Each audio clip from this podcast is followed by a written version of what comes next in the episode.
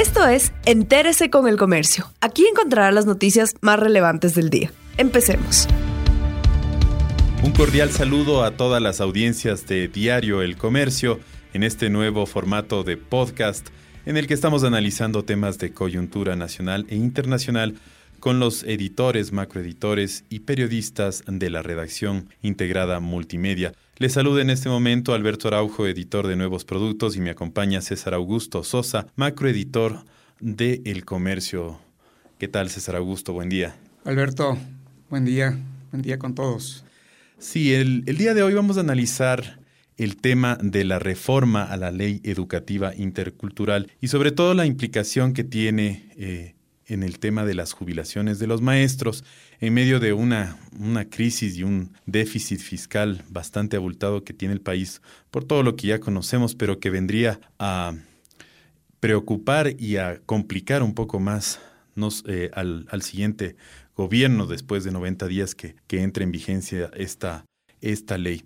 Y contigo queríamos analizar justamente eh, una de las... Uh, de los datos que publica el comercio o publicó el comercio en esta semana es justamente esa capacidad que ahora tendrán los eh, profesores de jubilarse a raíz o después de 360 aportaciones, que son 30 años, independientemente de la edad que tengan, lo que generará un déficit adicional a, a las pensiones que maneja el IES.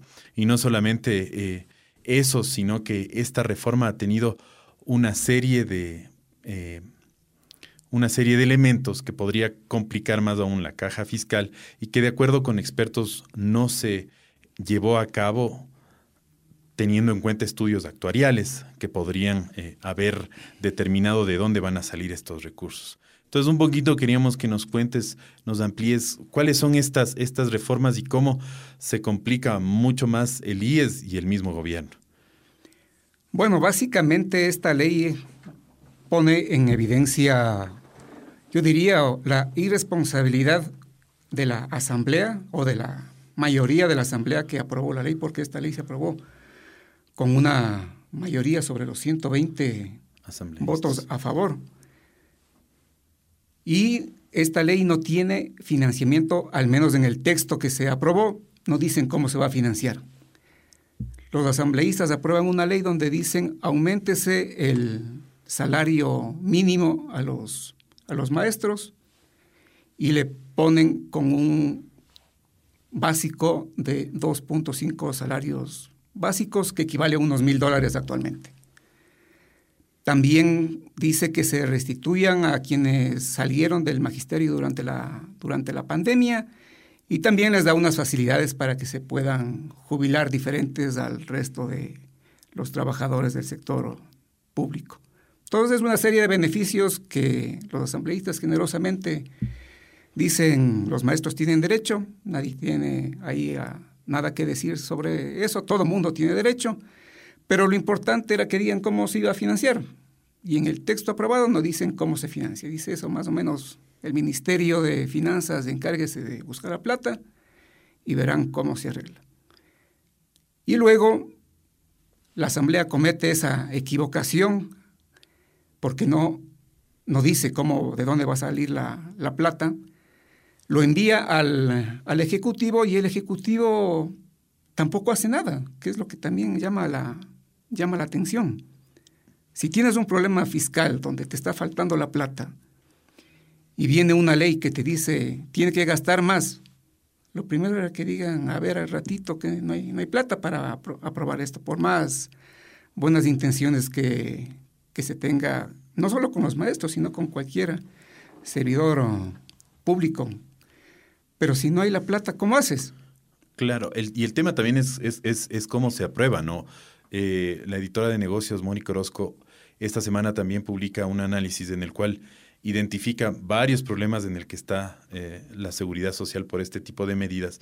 Y entre uno de esos eh, también está este tema de, bueno, se aprueba esta ley en medio de la campaña política de muchos de los asambleístas que también se iban a, a, reelegir, en medio de toda esta convulsión que estamos viviendo como país de la pandemia.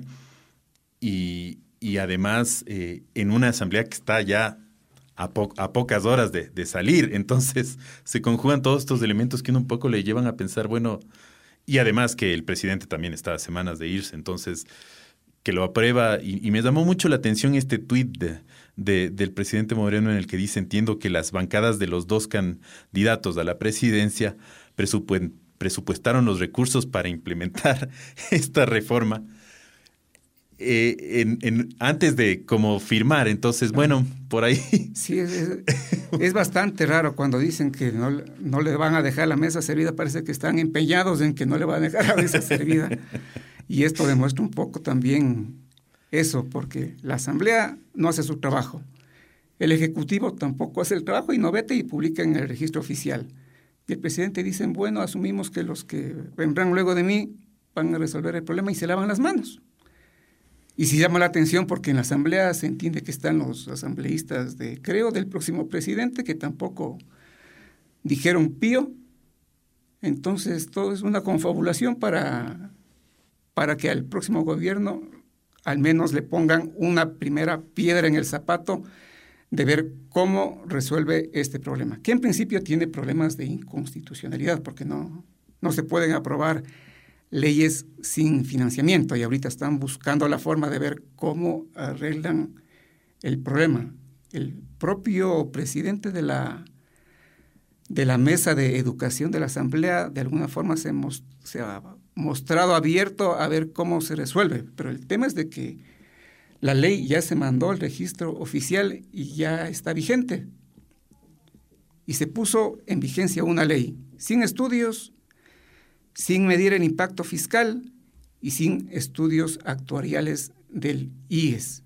O sea, le complican al fisco y también le complican de paso al IES. O sea, es un relajo completo. Claro, entonces, y justo en estas notas en este, y en este análisis, en las notas que hemos publicado, eh, decían, bueno, todo esto no es que patear la, la, pelotita en el tema del fondo de pensiones del IES no es, no es así de fácil nomás, es como es fácil, es hacer casi que matemáticamente, bueno, si usted tiene más gastos de estos, o sea, los, el poco dinero que tiene el fondo de pensiones no le va a servir sino para el 2040, y si se sigue cargando cosas, no sé, 2027, es, es casi, casi que en pocos años, en el corto plazo, el IES ya no va a tener cómo responder. Claro, el, el IES es eh, un poco reflejo también de lo que le pasa al, al, al fisco, ¿no? Ya venía acarreando problemas de sostenibilidad. Y los estudios recientes actuariales decían que en el mejor de los casos iba a tener plata hasta el 2040 para poder pagar las jubilaciones, siempre y cuando el gobierno haga su aporte del 40%, que de paso no lo está haciendo. O sea que y una época igual se quitó, después se restableció y ahora que está restablecido, no se está cumpliendo. Claro, entonces ahora le están diciendo, ahora tiene un potencial gasto adicional en el caso de las jubilaciones de los, de los maestros y también tendrá que responder eso. Eso lo que hace es, si es que tenía plata hasta el 2040, me invento, ahora la plata se gastará más rápido. Si es que antes tenías un fondo que te permitía cubrir gastos hasta el 2040, con esta nueva presión de recursos, a lo mejor te se termine de agotar en el 2035, le estás quitando años de vida al, a los fondos que tiene el IES y eso es un problema adicional a los que ya tenía. Claro, entonces, o sea, en lo básico, no sé, en el corto plazo, no sé si el IES no, no, no tendrá la capacidad de, eh, de pagar las, las jubilaciones, de hacer préstamos, de dar la misma, los mismos servicios que está dando actualmente, pero esto no es que nunca pasó en el país, recordemos hace algunas décadas, bueno, que, y hace algunos años que se atrasaban en pago de, pensiones, que, que, no había préstamos, o sea, esto lamentablemente no es una práctica reciente. Y sobre todo, te digo con lo del análisis de, Mónica, que, que hace como una... Eh, un análisis, un detalle de, de cada una de estas reformas que le van cargando de más obligaciones al IES y le van quitando a veces más obligaciones al Estado, pero al final es un, es un problema que de alguna manera el Estado también tendrá en, en algún momento o, generalmente tiene que responder, ¿no? Claro, esa tiene dos, dos partes. Uno es el efecto fiscal, porque el gobierno tendría que pagar esta alza salarial a los maestros que establece, que establece la ley. Aparte tendría que reincorporar a los maestros que salieron durante la pandemia. O sea, tienes una nómina de maestros mayor y a los cuales les tienes que pagar un salario mayor. Ahí va una primera, una primera cuantificación de lo que implica esta ley. Y la otra parte es el efecto que tiene en el IES. O sea, a los problemas que había antes de que no le pagaste el 40% de aporte estatal al IES, estos cambios que se hicieron de un fondo de salud a un fondo de pensiones, lo que se bajó la, se dio servicios gratuitos del IES, etcétera, etcétera, etcétera, una serie de medidas, ya le afectaban al IES desde hace algunos años atrás, básicamente era desde el 2015 que se iban tomando estas, estas decisiones. Y ahora le estás poniendo un gasto adicional que no estaba, no estaba contemplado. Y lo que el IES está de alguna forma hoy reclamando, o exponiendo, mejor dicho, a la luz pública, es de que nunca se hizo un estudio actuarial para saber qué impacto iba a tener esto. Y nuestros asambleístas sueltos de huesos aprueban una ley sin saber qué impacto tiene. Me parece que es lo más irresponsable que se puede haber hecho. Claro, y además masivamente. Eh, y nuevamente, no es que, el tema no es, no es que alguien puede estar en contra de que a un maestro se le incremente el salario, o sea, en el mundo ideal, o que se le permita jubilarse un poco antes, etcétera, etcétera. Eso, eso no es el tema, el tema es que cómo lo vas a hacer y cómo eso en el contexto actual puede desestabilizar incluso las, las cuentas fiscales. Yo recuerdo así un poco en este, en este nuevo podcast contamos de anécdotas que nos pasan. Eh, alguna vez igual yo, yo, yo también estaba en, la sección negocios hace algunos años y, nosotros íbamos a hacer coberturas, um, obviamente antes de la pandemia, de, de, las leyes, ¿no? Y por ahí había en la Comisión de lo Económico un, un tema de salarial, ah, de que siempre se discute el salario mínimo, un poco es un tema que está siempre sobre la mesa. Y uno de los asambleístas, que no, que no voy a decir el nombre, pero exponía igual con mucha alegría que en esa época el, salario estaba en 350 o 360, el, mínimo, algo así, o cerca de 300. Decía con mucha alegría, bueno, ¿por qué no subimos a mil dólares el salario mínimo? ¿no? Era como un... O sea, obviamente nadie va a estar en contra de que se le pague más a un trabajador el mínimo, pero yo me ponía a pensar en ese momento, si es que uno hace una proyección así, si es que uno eh, hace una simple encuesta o, toma una muestra de las empresas en el país, incluso de los servidores, de servicios, de empleadas domésticas, y tú dices así, bueno, ah, mañana todos mil dólares, entonces la mitad o más de la mitad va a tener que despedir a todos los trabajadores porque no les puede pagar eso, pues. Entonces, el tema va de un poco la la cuestión que realmente es demagógica, que es disfrazar estas buenas intenciones para que ellos salgan, eh, digamos, más brillantes, y al final cómo, cómo eso se, se, va a ejecutar, ¿no? O sea, ahí hay un, un abismo y, y, como tú bien dices, si es que esto se, se toma con, con, tanta liviandad, pues al, al, final es un problemón que alguien tendrá que resolver, pues, ¿no? La, Claro, lo que, lo que se ve es aquí cómo se aprueban las leyes desde el tema de, de fondos, si se quiere. Porque ya entrando a ver qué es lo que pasó en el debate en la, en la Asamblea para aprobar esta ley puntual, se ve que la gente que se supone que debiera entender estos temas o no los entiende o no le importa, que eso ya es como para preocuparse. Entonces, cuando le dicen, oiga, ¿y por qué no pidieron los estudios actuariales al IES o por qué no pidieron los informes al Ministerio de Finanzas?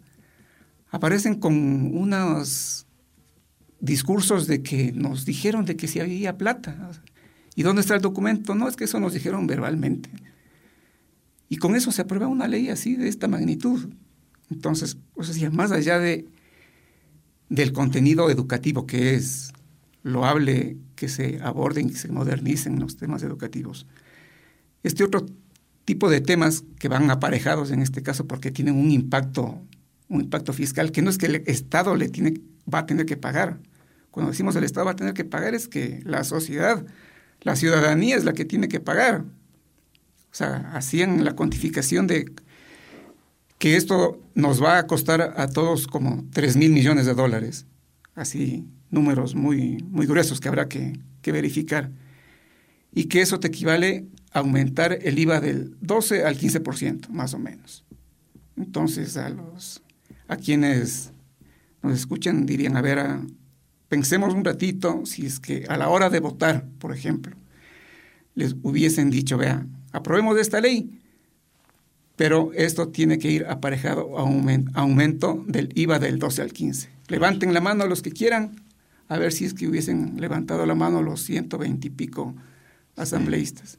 Sí, sí, sí, claro, 126 legisladores, claro, es cuando ya se pone en blanco y negro la, la cuestión, eh, nadie quiere asumir el, el pago, ¿no? Y todos nos quedamos un poco es que, nada, nada es gratis, como dicen. Todo tiene un, todo tiene un costo y eso se tiene que pagar en algún momento. Lo que dicen lo más, lo que te ofrecen de gratis es, es, es lo más caro. Pero además, como el, el, timing es, es, es, algo que llama mucho la atención. En medio de elecciones, en medio de pandemias, en medio de todo el mundo que está un poco viendo lo de las vacunas, que, que si van a confinar o no, y, y de repente, como, como se dice, nos meten un gol de estos y, y al después de que se acabó el partido nos empezamos a preguntar, bueno. Claro, ¿a qué hora se aprobó esta cosa? Y ahorita el mismo gobierno se está preguntando, ¿y ahora qué hacemos? Porque tienen que encontrar una salida.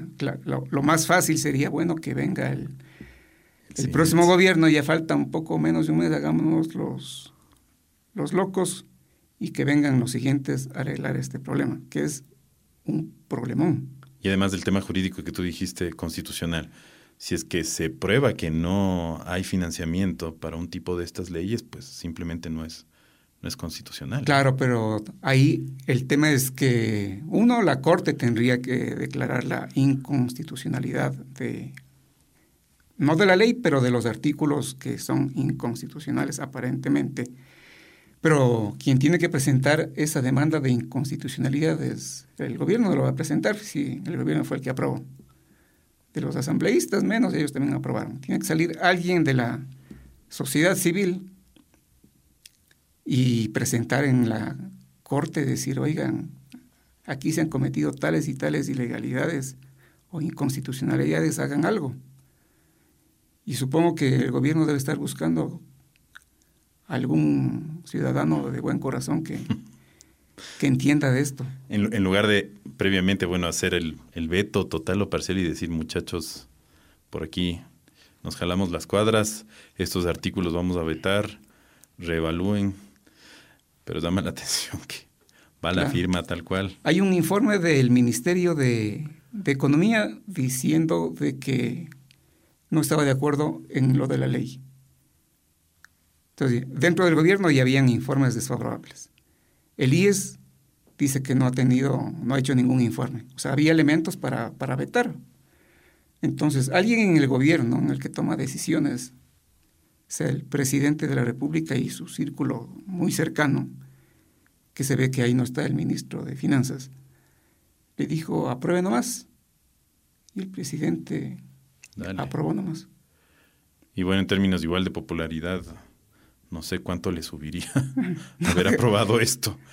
Incluso si es que se, se, se, pensaba en, términos de, de, costo político o de ganancia política, que al final todo quedó medio recién como que nos recién nos enteramos y ya de lo malo, ni siquiera antes digo se promocionó como lo, lo bueno, no no sé. Claro, el presidente ya, ya tenía una popularidad bastante, bastante baja. Creo que ya no perdía no perdía nada si vetaba una. y, tampoco es que ha ganado mucho aprobándola, sí. Y más bien se, lo que ganó es un problema que ahorita no lo no, no, se ve todavía cómo lo van cómo lo van a resolver. Y en lo que acaban de hacer en la, en la transición con el nuevo gobierno, le van a tener que decir, vea, estos son los datos que le dejamos de los problemitas que va a tener que, resolver y este es uno de los temas grandes. O sea, 3 mil millones, si es que es verdad esa cifra, es una cifra abismal. Te cuenta, el, el año pasado el Fondo Monetario nos prestó 4 mil millones luego de hacer una cantidad de tareas. Y reformas y ajustes y todo esto, ¿no? Claro, y con un programa que es a mediano plazo. Entonces, y aquí estamos hablando de 3 millones así de fácil, que lo aprueban 126 asambleístas sin tener mayor conocimiento del impacto que tiene eso. Bueno, un tema, un tema más en el cual preocuparse. Agradecemos a, César Augusto, muchas gracias César Augusto Sosa por tu participación en nuestro podcast macro editor de Diario El Comercio. Gracias eh, por, por, ilustrarnos tan claramente este, este tipo de temas que a veces se pierden también en los números y en la terminología, pero que realmente son de altísima importancia para el país y, y le afectan mucho. Nuevamente, gracias César por acompañarnos.